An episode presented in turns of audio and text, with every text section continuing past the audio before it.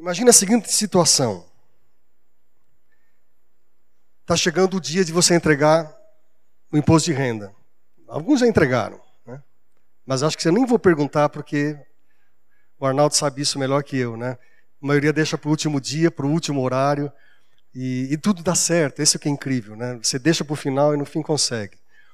E aí o que acontece? Você como crente, você pensa, é, vou ludibriar o leão ou não? Ele me morde ou eu mordo, né? O leão. Né? É, e aí você tenta dar uma escapatória, você fala, não, não posso fazer isso porque eu sou cristão. E aí você se lembra do que Jesus falou, dai a César o que é de César e a Deus o que é de Deus. E você então faz tudo certinho. E aí você chega no trabalho e os caras gostam de você e falam, você é louco. Você é doido fazendo um negócio desse.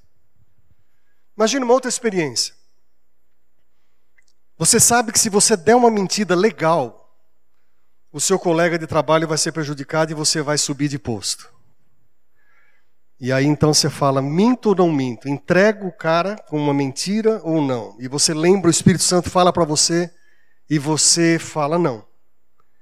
E o final da história é que esse colega seu, que não tem o mesmo rendimento que você tem, que não tem a mesma, mesma dedicação, ele é promovido e você fica na mão.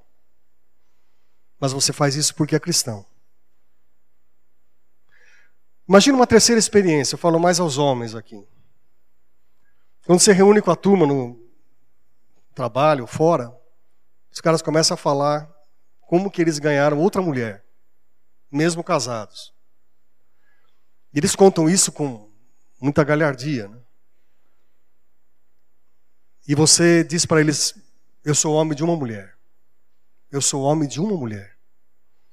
E essa mulher foi quem Deus me deu e eu tenho ela por toda a vida. E você então é alvo de gozação, porque isso não acontece normalmente. Todo mundo tem um outro caos, né? Um outro caos.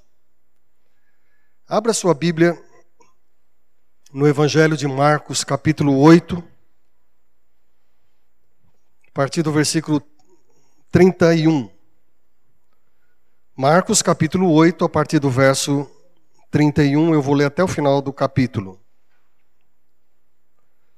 Diz assim: Então ele, ou seja, Jesus, começou a ensinar-lhes que era necessário que o filho do homem sofresse muitas coisas e fosse rejeitado pelos líderes religiosos, pelos chefes dos sacerdotes e pelos mestres da lei. Fosse morto e três dias depois ressuscitasse. Ele falou claramente a esse respeito. E então Pedro, chamando-o à parte, começou a repreendê-lo. Pois Jesus, porém, voltou-se, olhou para os seus discípulos e repreendeu Pedro, dizendo: Para trás de mim, Satanás. Você não pensa nas coisas de Deus, mas nos, nos homens. Então ele chamou a multidão e os discípulos e disse: Se alguém quiser acompanhar-me, negue-se a si mesmo Tome a sua cruz e siga-me. Pois quem quiser salvar a sua vida, a perderá. Mas quem perder a sua vida por minha causa e pelo Evangelho, a salvará. Pois que adianta ao homem ganhar um mundo inteiro e perder a sua alma? Ou o que o homem poderia dar em troca de sua alma? Se alguém se envergonhar de mim e das minhas palavras, nesta geração adulta e pecadora, o filho do homem se envergonhará dele quando vier na glória de seu Pai com os seus anjos. Vamos orar mais uma vez? Ore, feche os seus olhos, curve a sua fronte. Se você está passando alguma luta aqui agora, nós não estamos olhando um ao outro. Você não está conseguindo concentrar aqui ou lá em cima. Eu quero orar por você. Pode ser um, uma tribulação, pode ser um ataque satânico. Ele, ele, essa é a hora em que o inimigo trabalha. Levanta sua mão dizendo, Oswaldo, eu sou uma dessas pessoas. Eu quero orar por você. Eu estou vendo lá atrás. Estou vendo. Estou vendo aqui no meio. Pode abaixar. Estou vendo. Estou vendo. Vamos orar? Estou vendo. Pode abaixar. Senhor Deus, nós temos irmãos e irmãs nossas aqui que querem ouvir a tua palavra, mas a mente está fora daqui, ou estão sofrendo por alguma opressão. E agora, Deus, na autoridade do nome poderoso de Jesus, do seu sangue, eu clamo para que essas pessoas sejam agora libertas e elas tenham a mente, ó oh Deus, totalmente aberta e haja até uma sede inesperada de ouvir a tua palavra, de aprender de Jesus nessa manhã. Nós queremos que esses irmãos agora sejam reconduzidos à tua presença. E nós já te agradecemos pela obra que o Senhor está fazendo, porque oramos em nome de Jesus. Toda a igreja diga amém. Amém. Amém. Eu contei três experiências que têm levado muitos crentes a dizerem o seguinte: Deus não é justo eu sofrer. Deus não é justo eu passar por situações como essas que, que Oswaldo falou, simplesmente porque eu dou testemunho de cristão e os outros trapaceiam e os outros ganham e eu fico para trás. Isso não é justo. E essa manhã, dando sequência ao nosso Conhecendo Mais Jesus, eu quero conversar com você um pouquinho sobre a experiência do sofrimento na vida do crente. E, e dizer que, em primeiro lugar, não se sinta aquele espírito né, de autocomiseração. Né? Eu sou o único que estou passando. Cara, irmão, irmã, você, você é um dos milhares que estão passando por lutas. Não é só você. Fica tranquilo nesse aspecto. Tem muito mais gente passando por sofrimento. Um outro problema é que por nós vivemos desse lado ocidental do mundo, a gente não trata muito bem essa questão do sofrimento entre os crentes. Se for para a Ásia, se for para a África, você vai ver que aqueles crentes lidam melhor com o tema do sofrimento. Não sei, quem sabe porque eles passem mais que você e do que eu. Quem sabe porque eles conheçam mais Jesus do que eu e você. Tem um, um teólogo japonês que ele diz que o, o cristianismo ocidental se tornou uma anormalidade. É um negócio assim que, que não é muito genuíno, é algo anormal o cristianismo do lado ocidental. Ou seja, por quê? Porque a gente trabalha muito a questão da vitória, do sucesso. As próprias canções, irmãos, a gente não tem muito costume aqui, mas é, tem canções de guerra que você pode ir declarando várias coisas. E aí não passa em nenhum momento nenhum tipo de luta, só vitória. E é claro que nós estamos guerreando contra o diabo. É claro que a gente tem poder, pelo sangue de Jesus, de pisar na cabeça da serpente e sermos vitoriosos. Glória a Deus por isso. Agora, nós temos que ver um outro lado da história. Porque senão nós, como cristãos, pela metade. Então a gente canta dizendo várias coisas, ou declarando várias coisas, e que a gente vai ser sempre feliz. Isso não é verdade. Eu me sinto triste muitas vezes. E acho que você também. E então eu, eu queria que a gente olhasse para essa passagem, tentando entender como que eu posso lidar com o sofrimento, já que ele está diante de mim. Eu não conheço o que você está passando, mas eu tenho certeza que boa parte das pessoas que estão aqui estão no meio de um sofrimento. Pode ser em maior ou menor grau, mas você está passando por luta. E eu quero falar três ou quatro coisas nessa manhã para você a partir dessa passagem. Você vai estar com a Bíblia aberta aí em Marcos capítulo 8. A primeira coisa é que Jesus diz claramente que Ele mesmo, Ele mesmo, como Filho de Deus, passaria por sofrimento e rejeição. O que, que diz aí no versículo 31?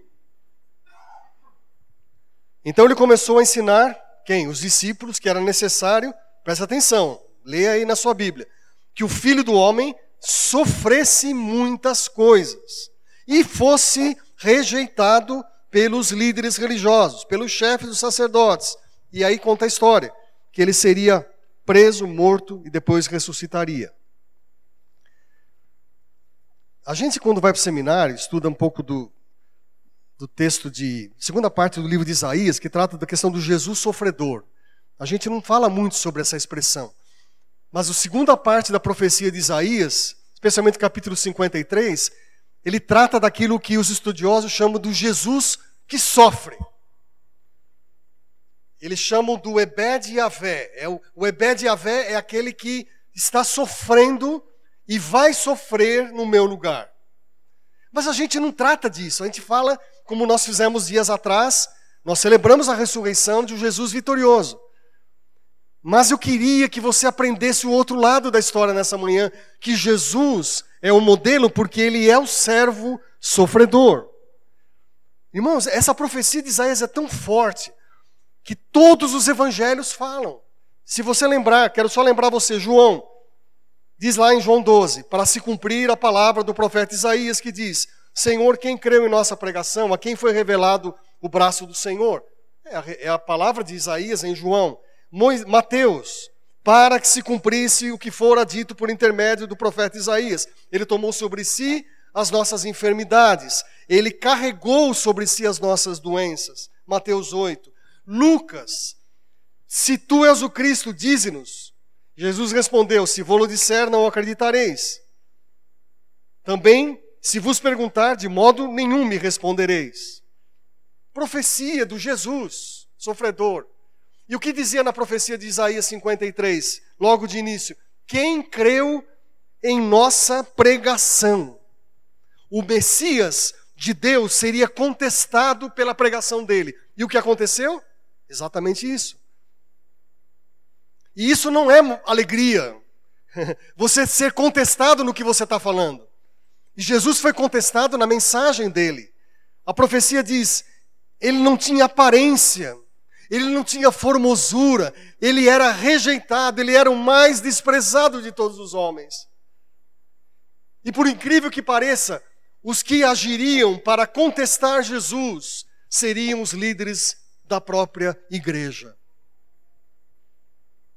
Irmãos, eu estou trabalhando há quase 20 anos, depois que, que saí daqui, como missionário da CEPAL, com pastores e líderes. Eu, eu tenho incontáveis histórias de pastores e líderes dizem, Oswaldo, chega! Eu não quero mais saber disso. Estou fora da igreja. E você vai, conversa com a pessoa e ela está machucada por dentro. Está quebrada. Porque houve um sofrimento intenso e ela não soube lidar com aquilo. Louvado seja Deus que muitos se restauram, se são resgatados e voltam mais fortes ainda. Aleluia por isso.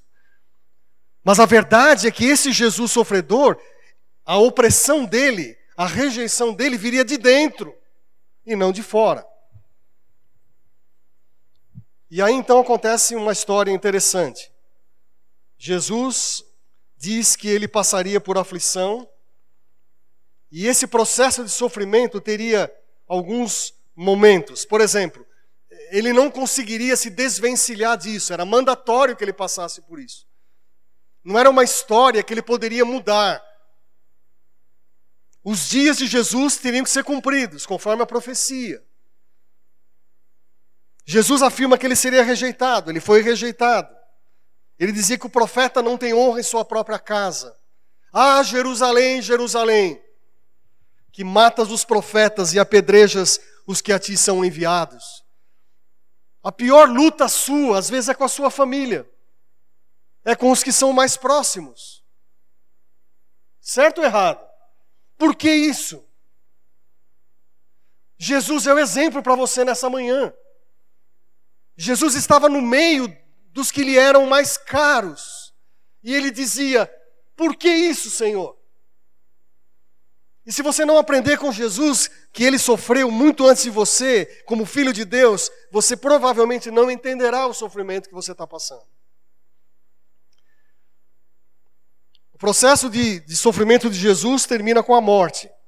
Nem sempre isso tem acontecido com nós aqui no Ocidente, mas tem acontecido com muitos irmãos seus em outros lugares do mundo.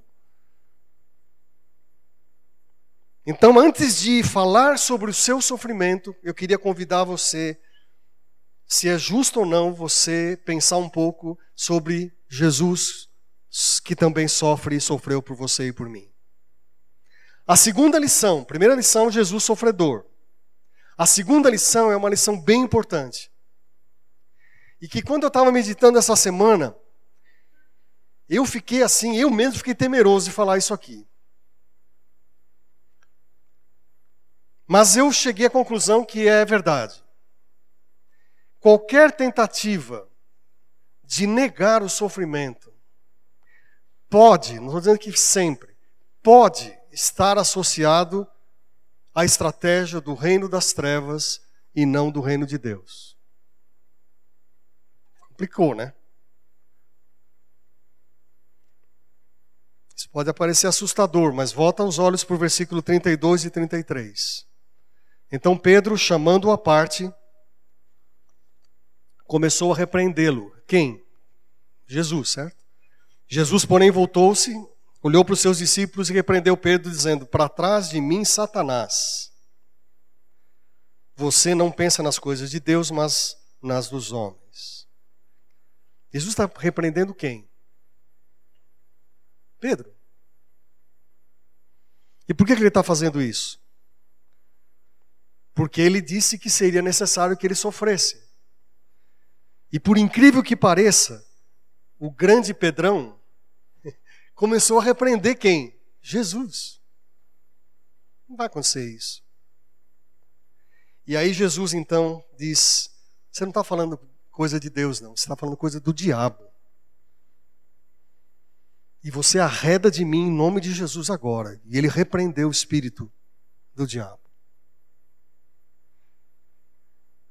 É sério isso, porque eu não estou dizendo que sempre acontece, mas pode acontecer que se você sublimar ou você negar um sofrimento apenas para que você fique por cima da carne seca, né, como a gente diz, e você fique de bem com todo mundo, cuidado. Cuidado. Por que, que a gente nega o sofrimento? Porque primeiro porque dói. E tudo que dói a gente cai fora, a gente rejeita. Tudo que causa dor a gente não quer. É claro que tem níveis de sofrimento. Amanhã, amanhã é véspera de feriado, né? Mas na quarta-feira você marca uma reunião na sua empresa e a pessoa com que você marcou não aparece. Você fica doido, você só fica, o cara não veio. Ou o seu filho pequeno não come a comida que você tem que pedir para ele comer. Ele, ele rejeita a comida. E você sofre, você fala, eu quero que você tenha saúde. Isso é sofrer? É, mas é um nível muito, muito baixo, muito pequeno. Agora, tem níveis de sofrimento muito mais elevados. Uma doença que chega em você inesperadamente. Você fala, Deus, não é justo. Não é justo eu passar por isso agora. Ou você perde a pessoa mais querida sua, pessoa próxima. Pais que enterram os filhos. Uma pessoa muito querida que parte e você está sofrendo. São níveis muito profundos, muito mais profundos de sofrimento. Agora a gente nega porque dói, a gente nega porque nós estamos envoltos numa, num ambiente eu diria assim, carregado de hedonismo. O que é o hedonismo? É a filosofia que afirma que você tem que ser sempre feliz. Essa é a teologia dos nossos dias. Todo mundo tem que ser feliz. Se o crente está meio acabrunhado lá, passando luta, falei, meu irmão, ora mais. Busca mais. Coitado do irmãozinho, ora dia e noite, está jejuando, está clamando diante de Deus. E aí o outro vai lá e fala: Meus, alguma coisa está errada. Por quê? Porque é um ambiente que nos, que, que, que nos circunvizinha, que nos rodeia, que é um ambiente desse hedonismo fatal, maligno muitas vezes, que a mídia afirma e os púlpitos afirmam que você tem que ser feliz sempre. Irmão, se você for no cartório durante essa semana, você vai encontrar, agora acho que é muito mais simples, até pela internet você pode separar, né? O casal se separa. Aí você pergunta, como já tive essa experiência inúmeras vezes: problema sério que vocês tiveram? Não. É que a gente quer ser feliz. A gente quer ser feliz, então cada um vai para o seu canto. Então se separa porque todo mundo quer ser feliz, não porque tem um problema. E a gente. Eu vou falar uma coisa também séria aqui. Nós, como crentes, hoje passamos por uma luta às vezes maior que um, que, que não crente. Por quê? porque nós negamos o sofrimento até por razões teológicas. Isso é pior do que o não crente. Muitos anos atrás, teve um, um, autor que ficou muito conhecido no mundo inteiro, Norman Vincent Peale, que escreveu um livro chamado O Poder do Pensamento Positivo. Meu velho pai tinha esse livro, eu tenho na minha biblioteca. É um livro que se tornou um clássico. Esse homem trabalhava a questão do pensamento positivo, mas ele era um cara autor, secular.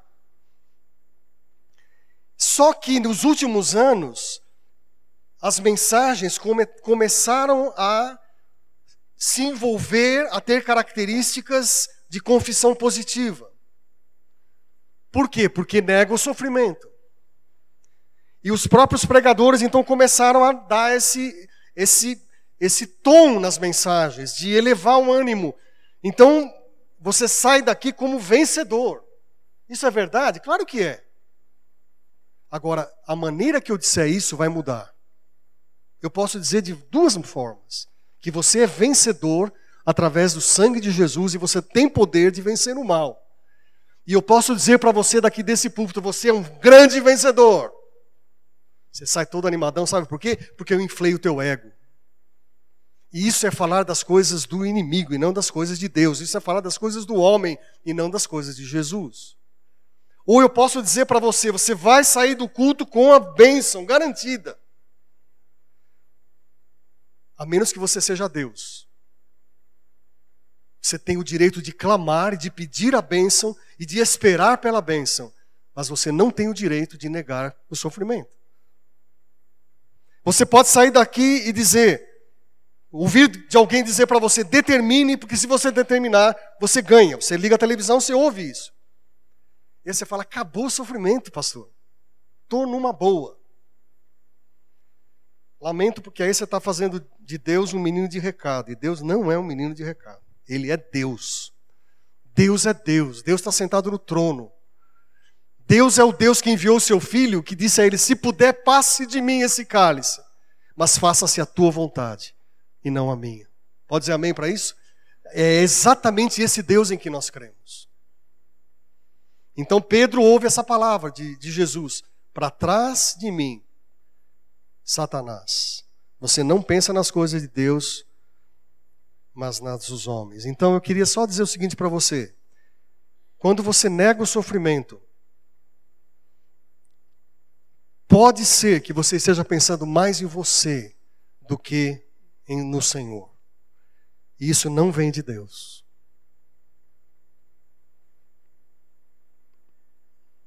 A terceira lição é que o caminho de seguir Jesus implica em você e eu participarmos dos sofrimentos de Jesus. Uma coisa é o Jesus que sofreu, outra coisa é você negar o sofrimento. A terceira lição que eu estou dizendo para você é que eu e você somos convidados como cristãos a participar, a viver os sofrimentos de Jesus na nossa vida. Quem está dizendo isso é ele mesmo. Versículo 34 e 35. Então ele chamou a multidão e os discípulos e disse: Se alguém quiser me acompanhar, negue-se a si mesmo, tome a sua cruz e siga-me. Quem quiser salvar a sua vida, perderá, e quem quiser perder por minha causa, a salvará. Sabe o que quer dizer isso, em rápidas palavras? Que Jesus está chamando, venha e sofra junto comigo. Venha e sofra junto comigo. Seguir a Jesus implica em participar do seu sofrimento. Se você ainda tem dúvida, Paulo disse o seguinte: Pois a vocês, está falando isso de uma cela de prisão, irmãos. Paulo, grande Paulo, dentro da prisão ele diz: Pois a vocês foi dado o privilégio de não apenas crer em Cristo, mas também de sofrer por Ele. Filipenses 1, 29. Privilégio. Não me perguntem, meus irmãos, as razões filosóficas que estão contidas numa frase como essa. O que eu posso entender é que esse homem, cheio do Espírito Santo, um homem que amava Jesus, um homem que foi transformado pelo poder do Evangelho, que de contestador e perseguidor e que de, de, delator de cristãos, esse homem é transformado pelo poder de Deus, é encarcerado. Ele diz: Olha, não importa só você crer em Jesus, você tem que participar dos sofrimentos com Ele. Aí você quer ouvir Pedro, Alegrem-se, alegrem-se à medida que participam dos sofrimentos de Cristo, para que também, quando a sua glória for revelada, vocês exultem com grande alegria. Oh, que coisa linda essa!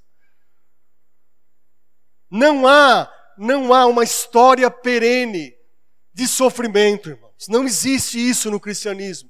Existem momentos em que você passa por lutas, mas a glória está garantida.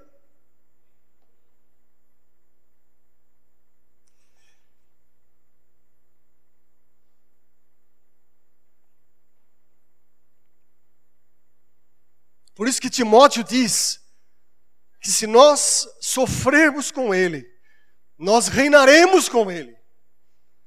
E se o negarmos, Ele nos negará, claro. Nós vamos voltar a ler a Bíblia, irmãos, a entender, porque senão a gente vai entender só metade da história, e aí os crentes começam a dizer: não é justo. Claro que não é justo. Se você pensar humanamente falando, as lutas que você passa não são justas. E aí Jesus disse: se você quiser me acompanhar, negue-se a si mesmo. Então são três passos aqui que você você sofre com Jesus. Primeiro é você se negar. Eu tenho um livrinho chamado Cristianismo Puro e Simples de C.S. Lewis. É o melhor livro que eu considero desde muitos anos sobre a essência do Evangelho. Está esgotado, acho que não sei se foi republicado, mas se foi, você tem que ler. E você já ouviu falar do C.S. Lewis? muitas vezes aqui do púlpito, e ele diz o seguinte: a verdadeira prova de que estamos na presença de Deus é que nos esquecemos completamente de nós mesmos. Quer que eu leia de novo? A verdadeira prova de que estamos na presença de Deus é que nós nos esquecemos de nós mesmos. E então nos vemos como objetos pequenos e sujos. E aí a conclusão do Lewis é: o melhor é a gente se esquecer mesmo da gente mesmo. Melhor mesmo é a gente se esquecer. Tal a nossa insignificância. Por quê? Porque o seguidor de Jesus tem uma nova identidade, por isso que ele nega e segue a Jesus. E Jesus diz: tome a sua cruz. Você sacrifica por Jesus. Siga Jesus vida repleta de bênçãos. Deus transforma a sua vida, lhe dá prosperidade, amém. Ele concede bênçãos na sua família, glória a Deus por isso. Mas há momentos de vales profundos. Sabe o que quer dizer isso, resumindo? É que o sofrimento, ele atesta, ele valida o nosso compromisso com Deus, com Jesus. Vou repetir: o nosso sofrimento, seu e o meu, ele atesta, ele valida ele chancela o nosso andar com, com Jesus. Temos sido, pois, justificados pela fé, temos paz com Deus por nosso Senhor Jesus Cristo, por quem obtivemos acesso pela fé a essa graça. Não só isso, diz Paulo, também nos gloriamos em quê? Nas tribulações. Porque sabemos que a tribulação produz perseverança, perseverança caráter provado, caráter aprovado esperança, esperança que não nos decepciona porque Deus derramou o seu amor por nós por meio do Espírito Santo. E eu vou terminar com a última lição. A regra conhecida no mundo do ganha-ganha não vale para aqueles que querem andar com Jesus. Que adianta o homem ganhar o mundo inteiro e perder a sua alma? O que o homem poderá dar em troca da sua alma? Não sei se você já ouviu falar da lei do ganha-ganha, win-win. Todo mundo de empresa sabe o que é isso. Né? Especialmente o Stephen Covey, que é um cara que escreve sobre isso, sobre aquele famoso livro dele, Os Sete Hábitos né, de uma pessoa altamente eficaz. Ele diz que sempre os dois lados têm que ganhar. Então essa é a lei do ganha-ganha. Você ganha, a pessoa ganha. Aí todo mundo fica feliz. Eu lamento dizer que na vida cristã esse princípio não funciona. Estou sendo chato com você, né? Mas eu estou falando o que diz a Bíblia. Vou dar um exemplo simples. Você se torna cristão, mas você quer dar um jeito de continuar com alguns costumes meio antigos sem moral, sem ética da sua vida passada. Você fala, dá para levar. Isso seria a lei do ganha-ganha. Não funciona. Lamento informar. Ou você se torna cristão e quer continuar quebrando princípios morais. Você sabe do que eu estou falando. Você sabe que fazer alguma coisa não é correto aos olhos de Deus. Mas você quer ganhar dos dois lados. Não dá certo. Não funciona. Ou eu quero ser mais específico ainda nessa manhã. Eu quero que você tenha ideia clara do que eu estou falando nessa manhã. Por exemplo, você quer ter a vida cristã, mas não passar por sofrimento. Você quer ganhar dos dois lados. Você quer ser feliz, passar só por momentos de, de paz e ser cristão. Não tem como. Não tem a lei do ganha, ganha do, da lei do ganha-ganha. Então, só para fechar esse, esse, esse, esse sermão, na lógica do cristianismo, você tem que perder para ganhar. Não tem outro, outra regra, irmãos. Por isso que muitos estão fora. Por isso que a porta é estreita. Por isso que as igrejas estão tentando mudar a mensagem. Por isso que a gente está tentando trazer as pessoas com outra mensagem. Por isso que a gente está tentando fazer malabarismo do púlpito. Porque ninguém quer perder. E se você não perder, você não ganha. Você vai ligar a telinha hoje e vai ver o meu Santos jogar. E você sabe, Rodolfo sabe, a gente sabe. Vai ser. Né?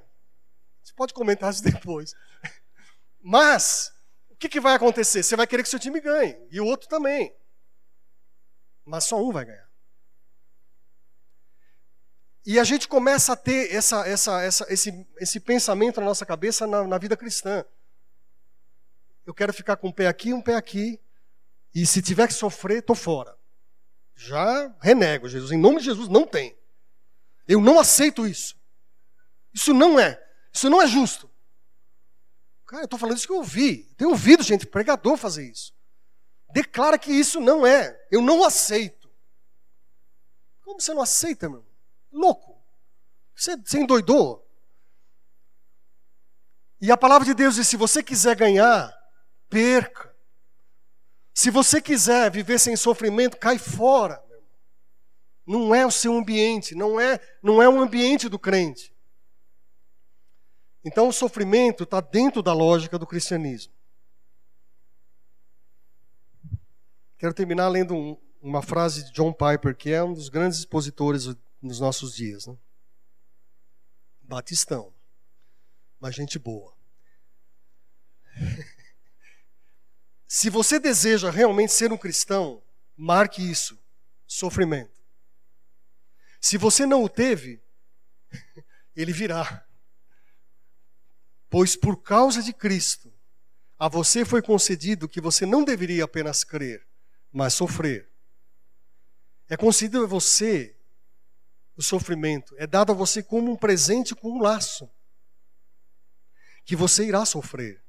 E não estranhe quando isso vier a acontecer, porque Ele pagou a sua vida por sua salvação e você se une a Ele nesse sofrimento. Feche os seus olhos queria que houvesse movimentação agora. Não saia, não, não converse, por gentileza. Peço isso em nome de Jesus. Se aquiete agora, na presença de Jesus. Enquanto você está em oração, eu quero ler uma passagem que o nosso querido Pedro nos disse. O Deus de toda graça, que o chamou para a sua glória eterna em Cristo Jesus, depois de terem sofrido durante pouco tempo, os restaurará, os confirmará, e lhes dará forças, e os porá sobre firmes alicerces. Aleluia. A Ele seja o poder para todos sempre. Amém. 1 Pedro 5. Depois de terem sofrido durante pouco tempo, os restaurará e os confirmará, e lhes dará forças e os porá sobre alicerce firme. Enquanto nós cantamos essa canção em oração, Estamos em oração. Não, não, por favor, não abra os olhos, fique em oração. Eu quero orar por algumas pessoas aqui nessa manhã. Quem sabe alguém tem entrado aqui e esteja passando por um sofrimento muito maior, porque você não conhece a Cristo, você não conhece Jesus como Salvador. Você já vem à igreja, mas não tomou uma decisão, não se arrependeu, colocou sua fé em Cristo. E se você é uma dessas pessoas, eu quero orar para que haja salvação. Termine o sofrimento do medo da morte. Tenha uma pessoa aqui que precisa de Jesus para entregar a sua vida. Levante a sua mão, eu quero orar por você. Tem alguém? Não resista ao chamado de Jesus. Se existe essa pessoa, levante a sua mão.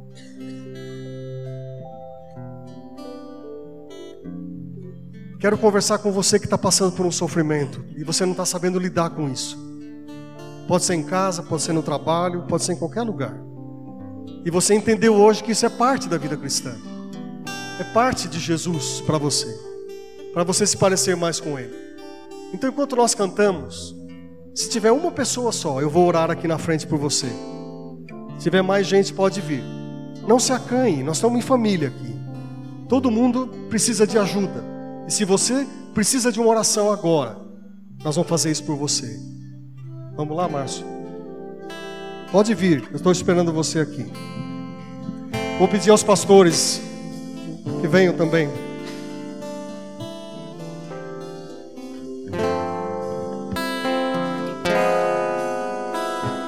Vem e sopra sobre nós teu sopro.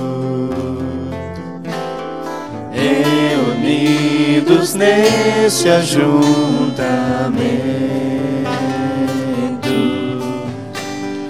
honre e santifique esse momento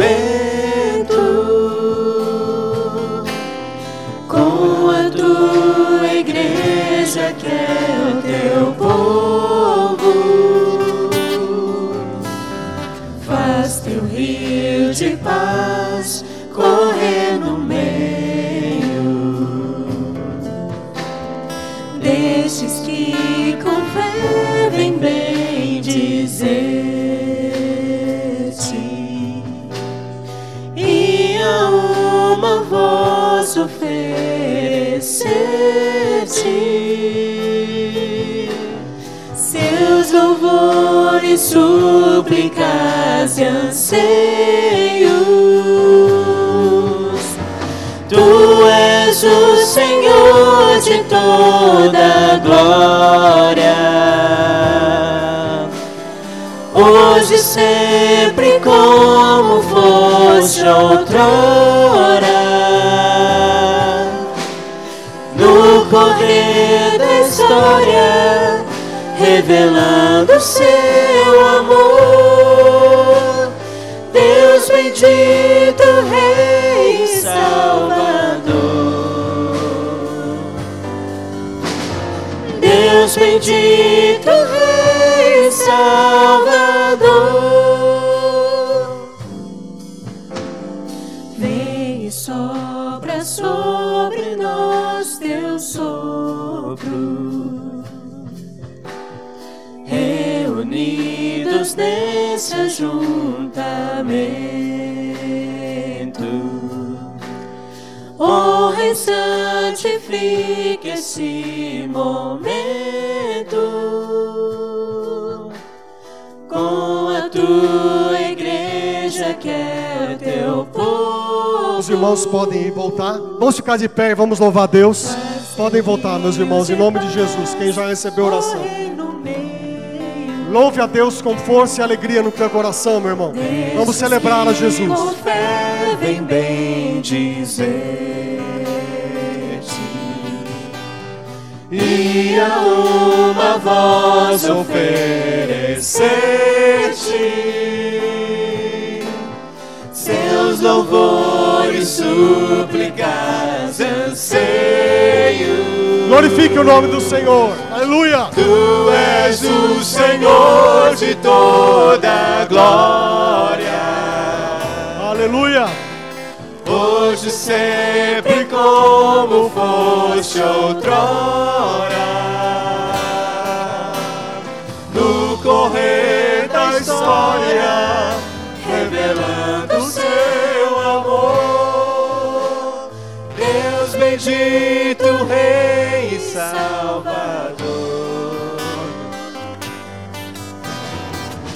Deus bendito, Rei Salvador.